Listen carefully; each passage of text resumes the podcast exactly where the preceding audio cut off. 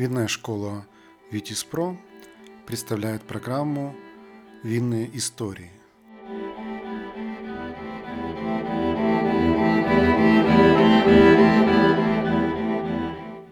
У микрофона Алексей Капуста. Хорошо быть древним греком. Утром встал, испил вина и свободным человеком показался из окна. Крикнул «Бороды не бреем!» Простыней прикрыл грехи и давай писать хореем непонятные стихи. Сегодня мы говорим о вине в Древней Греции. Как там развивалось виноделие, как пили вино древние греки, какие боги у греков отвечали за вино, почему театр своим появлением был обязан вину, что такое симпосии, что писали о вине древнегреческие философы и как оно повлияло на культуру, религию и политику. В прошлом подкасте я рассказывал, что вино попало к древним грекам из Египта благодаря тесным торговым связям.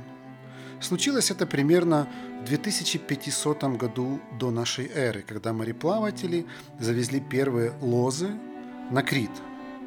Микенские правители начинают культивировать виноградарство и виноделие – Оттуда винная культура быстро распространяется и на другие острова Эгейского моря, а чуть позже и на материковую Грецию. Поначалу греки выращивают виноградные лозы вместе с оливковыми деревьями и другими культурами, но позже начинают высаживать их отдельно. Виноград садят поближе к воде, чтобы потом легче было перевозить готовое вино. По морю или по реке это проще. Площади виноградников были внушительными. Например, на острове Фазос они составляли 30 гектаров. Держали виноградники знатные греки, а трудились на них рабы. Возделывали землю, обрезали лозы, поливали, собирали урожай. Поначалу древние греки все копировали у египтян, но чуть позже усовершенствовали способ выращивания винограда они быстро поняли, что растить его на деревьях неэффективно и начали высаживать аккуратными рядами на решетках с опорами. Благодаря этому урожайность повышается, а собирать виноград становится проще. Все это подробно описал древнегреческий поэт Гесиод в своей знаменитой поэме «Труды и дни» в VIII веке до нашей эры. К третьему веку до нашей эры Древняя Греция уже могла похвастаться развитой индустрией виноделия. Греки производят вино в промышленных масштабах и активно продают соседям. А еще они культивируют виноградарство в своих колониях. Об этом свидетельствуют тысячи глиняных амфор, найденных при раскопках по всей Европе. Как делали вино древние греки? Поначалу они давили собранный виноград ногами, но позже усовершенствовали технологию.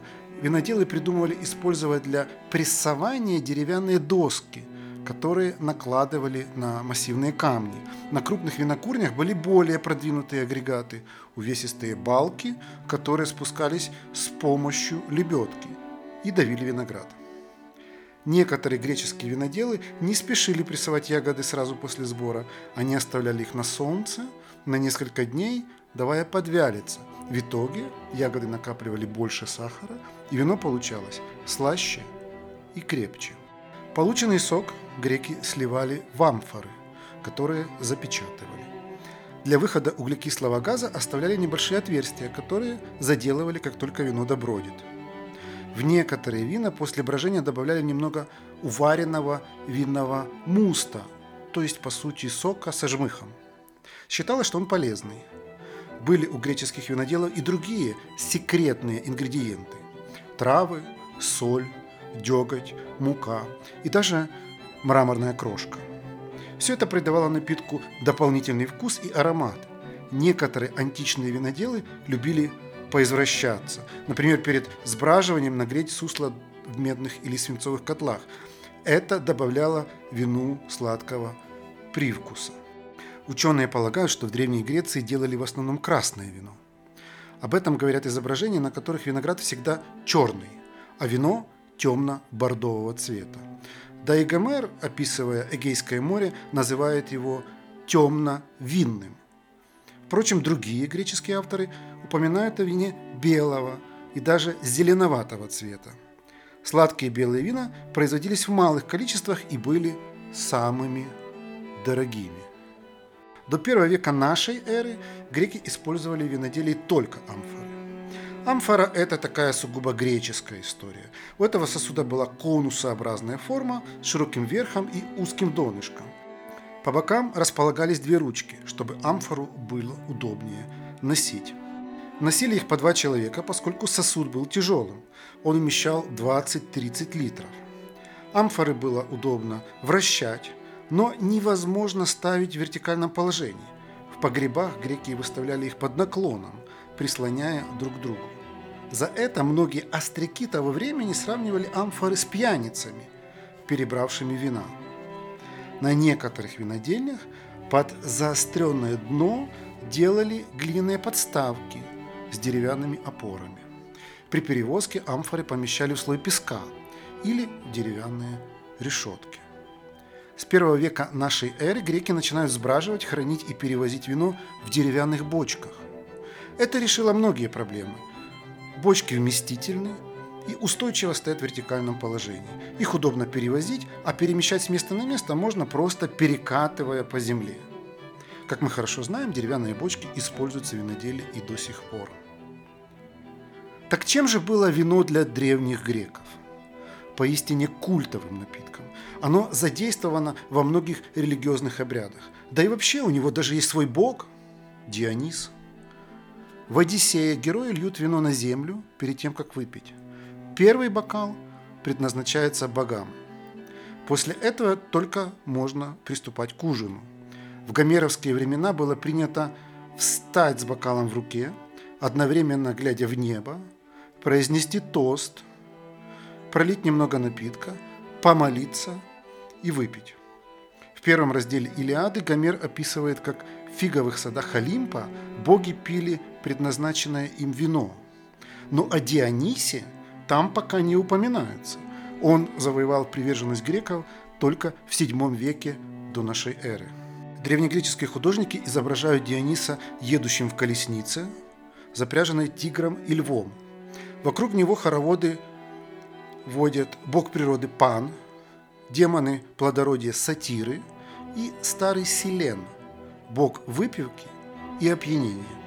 Селен вообще очень занятный персонаж. Его изображают как невысокого, пузатого и лысоватого старца, который всегда был пьяным и всегда с бокалом вина в руке. Сатиры все время поддерживают Селена, чтобы он ненароком не упал. Несмотря на такое расслабленное состояние, Селен преисполнен мудрости и все знает, как о прошлом, так и о будущем. Он может прочитать судьбу каждого человека, даже будучи в усмерть пьяным.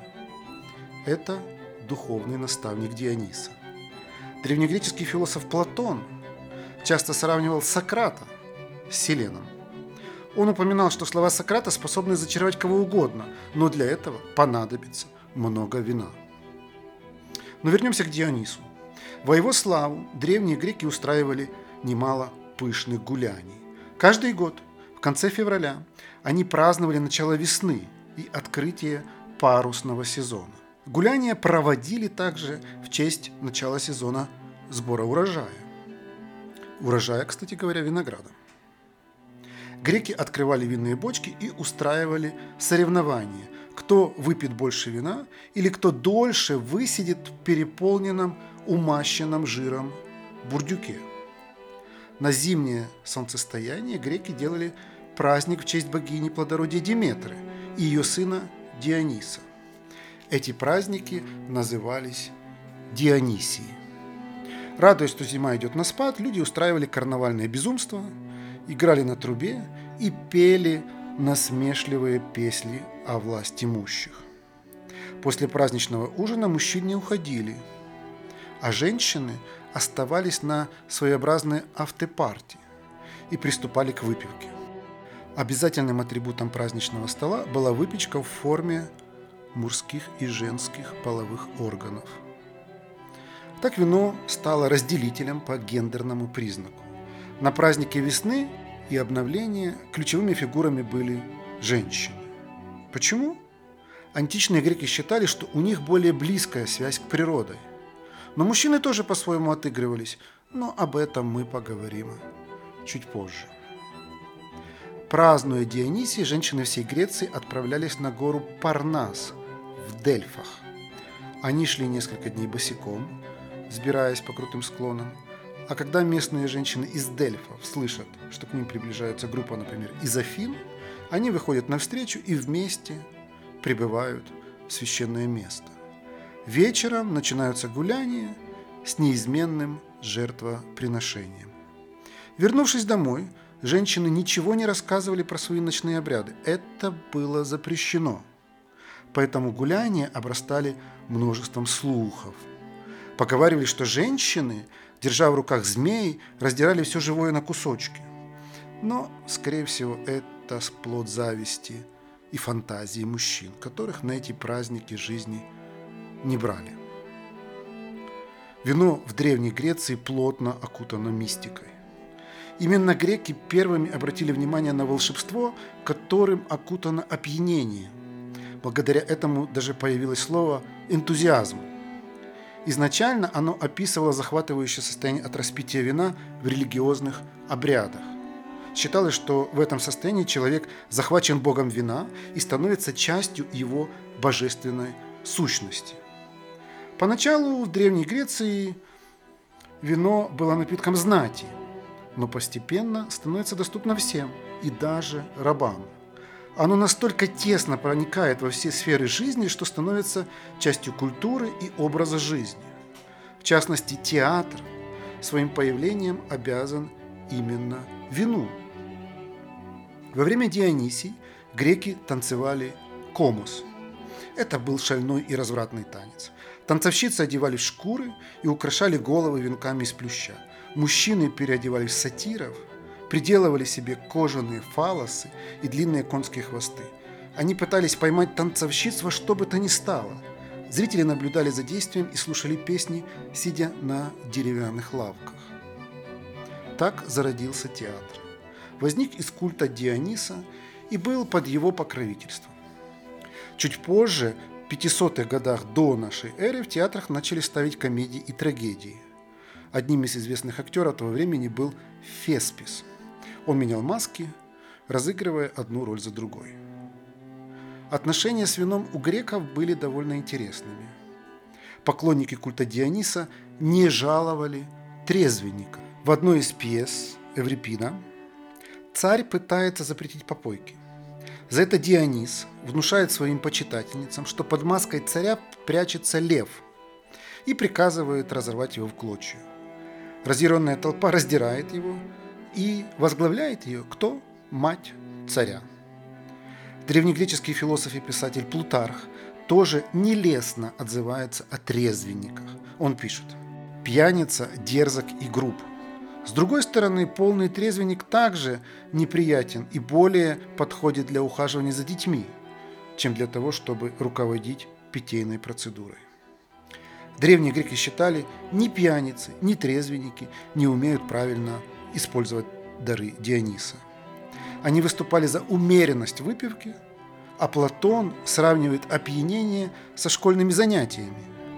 В первый раз удовольствие сомнительное, а на утро плохо – но если упражняться регулярно, то можно научиться пить волю и с удовольствием, и не терять при этом голову. Платон утверждал, что самообладание можно взрастить в себе только с помощью ежедневных попоек. По его мнению, это лучший способ закрыть характер. Он советовал проверять надежность человека совместной пьянкой. Только так можно увидеть его истинное лицо. Если человеку можно доверять, когда он пьян, значит можно доверять во всем. Другой мыслитель, Эвбул, в 375 году до нашей эры советовал пить три чаши. Первая за здоровье, вторая за любовь и наслаждение, а третья за спокойный сон. Четвертую лучше не пить, это чаша агрессии. Пятая приносит меланхолию, шестая – разврат, седьмая – синяк под глазом, восьмая – прибежавших стражников, девятое – плохое самочувствие, а десятое – гнев и разбитые вещи. И где же древнему греку оттачивать мастерство питья? Для этого существовали симпозии. Их проводили в знатных домах, выделяя под это отдельную часть помещения – адрон. В переводе это буквально означает «мужская комната». Женщин на этот праздник жизни не пускали. Вернее, пускали, но отнюдь не приличных дам. Танцовщиц, флейтисток, наложниц. И вина они там, понятное дело, не пили. А вот мужчины очень даже пили, как правило, после плотного ужина.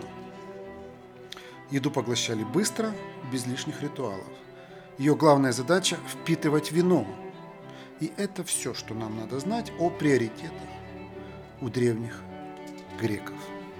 После этого переходили в Андрон. Это был круглый просторный зал с настенными росписями на алкогольную тематику. Пол был каменным и слегка покатым, чтобы облегчить слугам уборку. По периметру зала стояли мягкие кушетки с подушками. Мужчины возлегают на них и попивают вино. Греки не пили его в чистом виде, а разбавляли водой. Пропорции могли отличаться 2 к 1, 3 к 1, 5 к 2 и так далее. Причем основную часть объема составляла именно вода. Употребление неразбавленного вина греки считали варварством. Они говорили, что только Дионис мог пить его без последствий. За процессом следил симпосиарх. Он выбирал вино, регулировал количество чаш и частоту питья и провозглашал тосты. Именно он решал, каким будет симпозиум. Неспешной дегустацией или шальным кутежом. Перед возлиянием полагалось пролить немножко воды на пол, как дань богам. А дальше начиналось самое интересное – распитие. Причем напивались греки намеренно. Помним слова Платона о том, как важно регулярно тренироваться и оттачивать мастерство. Думаете, на симпозиях греки просто напивались? Нет. Они вели оживленные беседы. Тему определял симпосиарх, давая гостям возможность высказаться по очереди. Например, в платоновском пире Гости говорят о любви, а у Ксенофонта каждый описывает, чем гордится больше всего. Именно на симпосиях закладывались основы многих философских трудов и сюжеты литературных произведений. Греческий ученый и поэт Эратосфен писал «Вино раскрывает то, что скрыто». А знаете, кто был самым частым гостем на древнегреческих банкетах? Правильно, Сократ – Судя по трудам Платона и Ксенофонта, он это дело очень любил и мог выпить много вина. При этом философ оставался в здравом уме и не терял своей мудрости. И это умение в те времена очень ценилось. Помимо философских бесед, на симпозиумах были популярны игры. Чаще всего греки играли коттап. Идея в том, чтобы выплеснуть последние капли вина из чаши точно в цель. Целью могла быть бронзовая мишень или пиала – плавающая в тазу. Иногда роль мишени играл раб. Хотя греки и ценили умеренность, на симпозиумах они частенько теряли контроль над собой. В итоге все заканчивалось пьяным разгулом и полнейшим безумием. Для примера можно привести рассказ историка Тимея из Тавромении. Он описывает дом в Акрагасе, который назвали Трирема, это такая разновидность лодки или корабля. Откуда взялось такое название? Поводом для этого стал один забавный случай. Однажды юные гости сильно напились в этом доме и возомнили, что плывут в корабле в Триреме по штормящему морю. Из-за огромных масштабов выпитого качка у них там была не слабая. Чтобы спастись от шторма и облегчить судно, Гости начали выбрасывать в окна всю мебель. Кушетки, кровати, кресла. Снаружи тут же собрались люди, которые растащили это все по своим домам. А на утро в дом наведались местные власти. Гости лежали в повалку на полу. Чувствовали они себя ужасно, но утверждали, что это не похмелье, а морская болезнь. Когда юношей спросили об инциденте, они рассказали, что были вынуждены сбросить лишний груз за борт, чтобы не утонуть. Власти решили не наказывать гуляк, но посоветовали им впредь соблюдать меру в вине. На что они ответили? Если мы, уцелев после этой страшной бури, благополучно прибудем в порт, то воздвигнем вам памятник на видном месте, как своим спасителям, рядом со статуями других морских богов, за то, что вы явились на помощь в нужный час. Впрочем, не все симпозии заканчивались такими безумными разгулами. Часто гости просто расходились по домам. Если чувствовали усталость, засыпали прямо на своих кушетках. Может показаться, что симпозий – это обычная пьянка, но это не так. Он отображал модель древнегреческого общества и создавал площадку для дискуссий, а также он играл важную политическую роль. Сама идея собрания, на котором все делят общую чашу, олицетворяет модель демократии.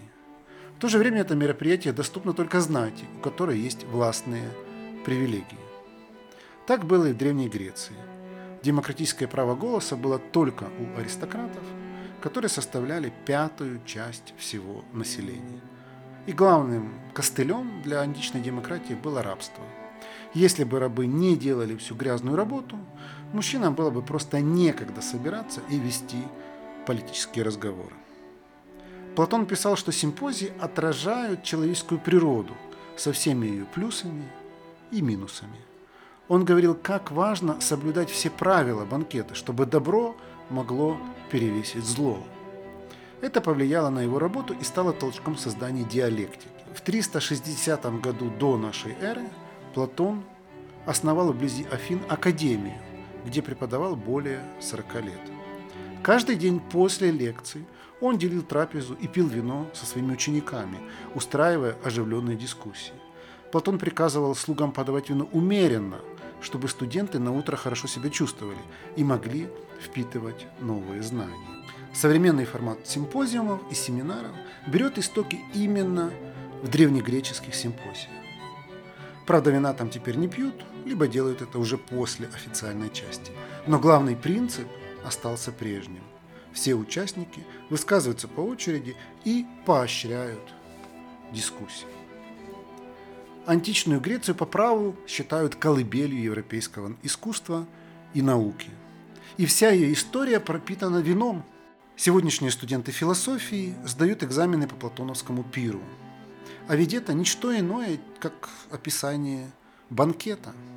Платон, используя свой литературный талант, смог придать пьяным рассуждениям гостей читабельный вид. Так зародилась философская классика, которая сформировала литературу многих западных стран. Винная культура Древней Греции развивалась и распространялась настолько активно, что оказала огромное влияние на соседей. Именно благодаря грекам в Древнем Риме появилось виноделие и плотно вошло в жизнь всех слоев общества. Римляне позаимствовали от греков очень многое. Но об этом я подробнее расскажу в следующем выпуске. Вы слушали программу «Винные истории» от школы вина «Витис Про». Давайте дружить в социальных сетях. В Телеграме мы называемся «Второй бокал». В Инстаграме наш аккаунт называется vitis.academy. У нас также есть канал на YouTube, который называется «Что пьем?».